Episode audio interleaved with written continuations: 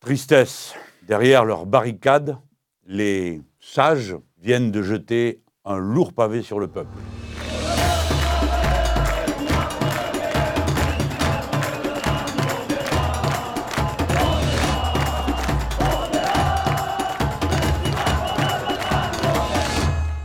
Tristesse, oui, parce que des millions de gens dans notre pays espéraient que par la décision du Conseil constitutionnel, on sorte de la crise qui a été ouverte par la décision de M. Macron, tout seul, d'imposer deux ans de travail de plus, d'une manière inutile, injuste et cruelle, à tous ceux qui comptaient partir en retraite. Oui, c'est triste, parce que si l'on fait le bilan, il est le suivant.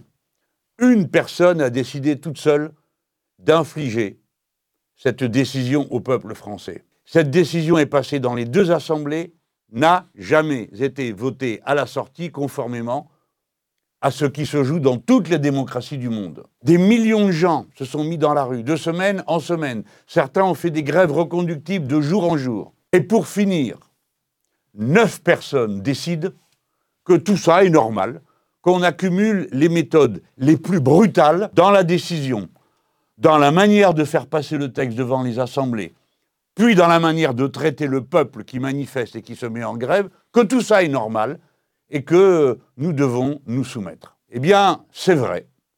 En agissant comme il vient de le faire, le Conseil constitutionnel a aggravé la crise. Il met tout le monde au pied du mur.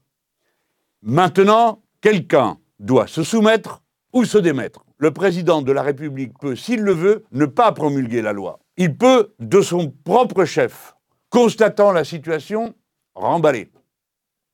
Ou bien décider que l'autorisation que lui donne le Conseil constitutionnel lui suffit pour l'imposer au peuple français. Le peuple, de son côté, peut décider de céder ou bien de défendre sa liberté et son droit à l'expression et sa souveraineté. Voilà le moment politique tel qu'il est.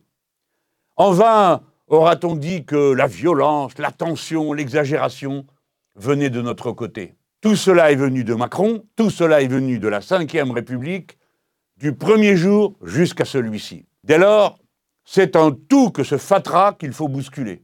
Et pour ma part, j'espère, je souhaite et je sais que les insoumis contribueront de toute leur force en appui à la lutte et qu'elle doit continuer. Pour le faire, il faudrait que nous rassemblions réellement toutes les forces qui veulent s'opposer pour que le dernier mot soit à la souveraineté populaire et non à la monarchie présidentielle. C'est ce que j'espère.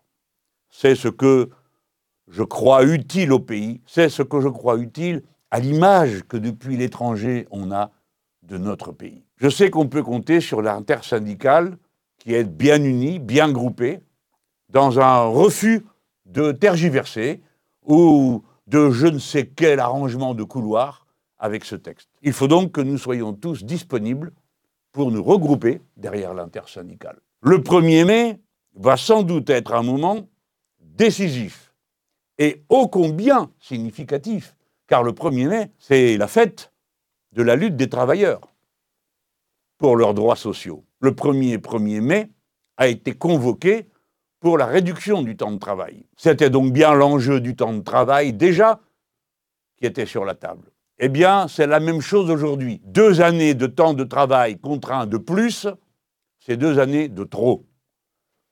Et j'espère que nous saurons montrer par notre détermination que ce n'est pas le monarque qui commande dans ce pays, mais le peuple.